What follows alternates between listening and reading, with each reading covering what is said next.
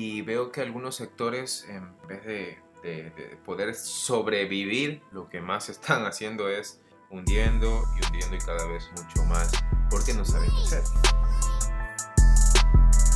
Hola, ¿qué tal amigos? ¿Cómo están? Bienvenidos nuevamente a mi canal. Yo soy Eric Pozo y este es su canal Como Pana. Les cuento que el día de hoy voy a hablar un tema bastante, este, bastante interesante.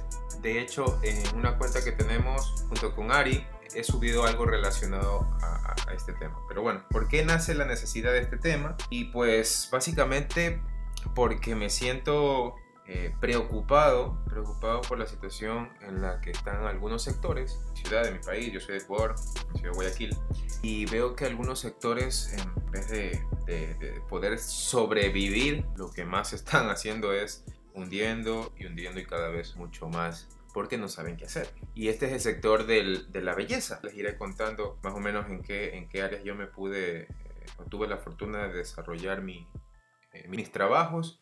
Y una de ellas es el sector de la belleza. Conozco muy bien acerca de de qué es lo que sucede con ellos. Pues bien, el día, el día de hoy vamos a conversar sobre ese tema. ¿Qué, qué es lo que había analizado eh, teniendo en cuenta que estos negocios no rentabilizan bien sus espacios? Entonces, bien, partiendo de ese tema, yo creo que es oportuno poder revisar eh, ciertos factores que yo sé que te van a permitir a ti, que tienes un negocio relacionado a la belleza, o compartir este video a alguien que sí lo tenga. Recordemos que aún como no podemos, o sea, todavía no podemos regresar a nuestros trabajos, tenemos ciertas este, limitantes de, movilización, porque solamente hasta las 2 de la tarde podemos salir, limitantes de la placa. Este tiempo te va a servir muchísimo para poder armar bien todo tu plan. Bueno, salir con luces con ciertas directrices. Entonces son tres puntos que yo he podido eh, revisar Punto número uno, reconoce el servicio que te deja mayores ganancias y el servicio que te deja pocas o pequeñas ganancias. ¿Por qué? Porque te va a permitir tener un panorama más claro de cuáles son los servicios que tienes que ahora en adelante darle mayor promoción, mayor difusión, mayor énfasis. Tú vas a saber con esto eh, o vas a poder concentrarte en los servicios que más utilidades te estás dejando y también te sirve para poder dar cuenta de qué servicios no te están funcionando. Y es posible que esos servicios que no te están funcionando te están consumiendo más tiempo. Número 2. Reconoce el servicio más solicitado por tus clientes.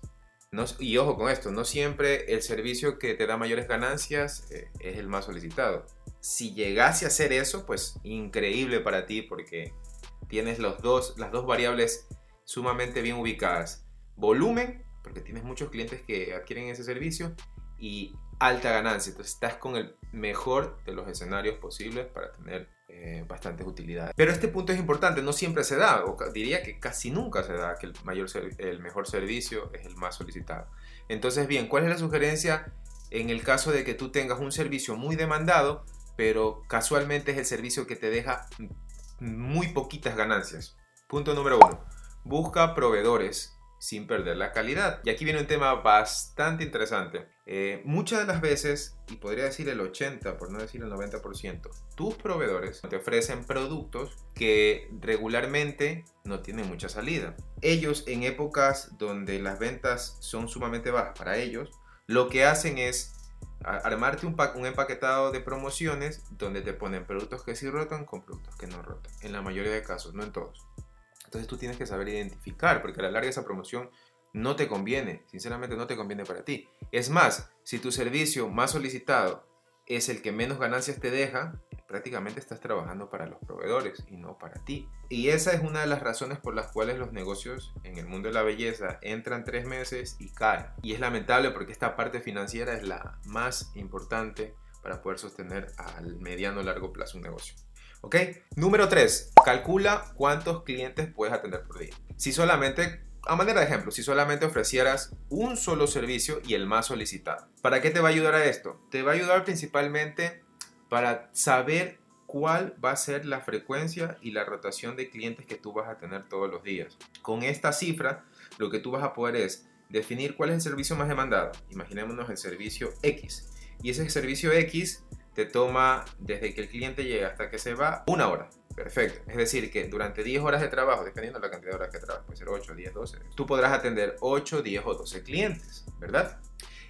Esto sin duda es buenísimo para ti porque tú vas a saber cuántos clientes también van a poder atender tus colaboradores. Muchas de las veces sucede que el dueño del negocio está sumamente ocupado y el colaborador no, porque, porque en la práctica no tiene clientes y sencillamente está desocupado. Y esa desocupación es tiempo muerto, tiempo perdido y, dinero perdido para ti.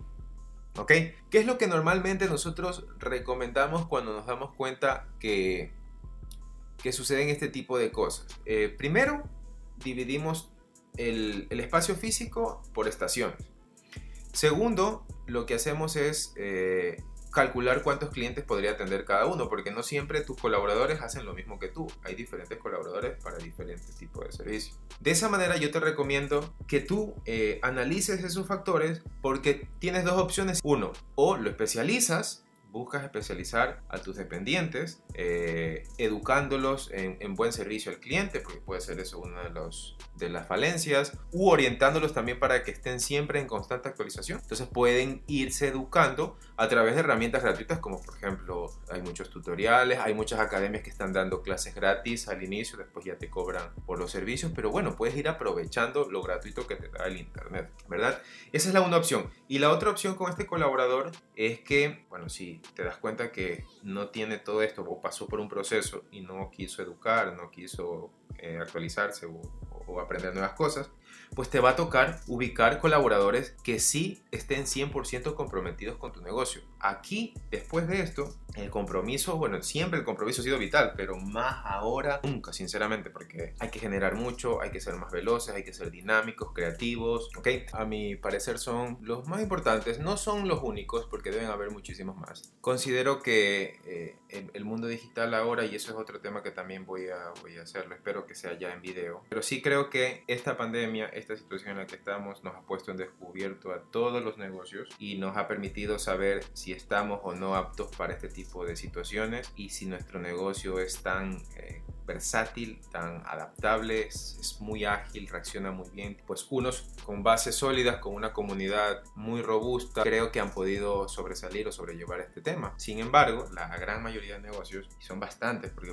he podido ver, palpar, algunos, hemos podido conversar, esto los ha cogido como nuevos. Un sinnúmero, un sinfín de, de locales han hecho de que ahorita prácticamente al no estar en el mundo digital estén empezando de cero y es triste, pero es real. Lo bueno que ellos tienen o lo bueno que tú tienes, si este es tu caso, es que existen una información importantísima donde tú puedes recabar a datos que te van a permitir a ti tomar decisiones más rápidas y más veloces. Estaba leyendo que ahora es el momento para que nuevos negocios digitales entren al mundo comercial, pero que los negocios actuales eh, no se tienen que quedar atrás, o sea, tienen la posibilidad de poder hacer cosas eh, bastante interesantes a partir de la información. Pero bueno, es un tema sumamente largo, extenso. De todas maneras, esto es el tema del día de hoy. Me encantaría que me dejes en la caja de comentarios qué otros temas te gustaría escuchar.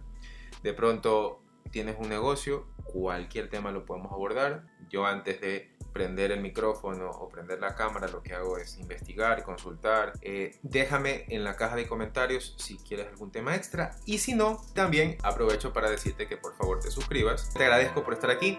Recuerda que yo soy Eric, estamos en contacto. Bye.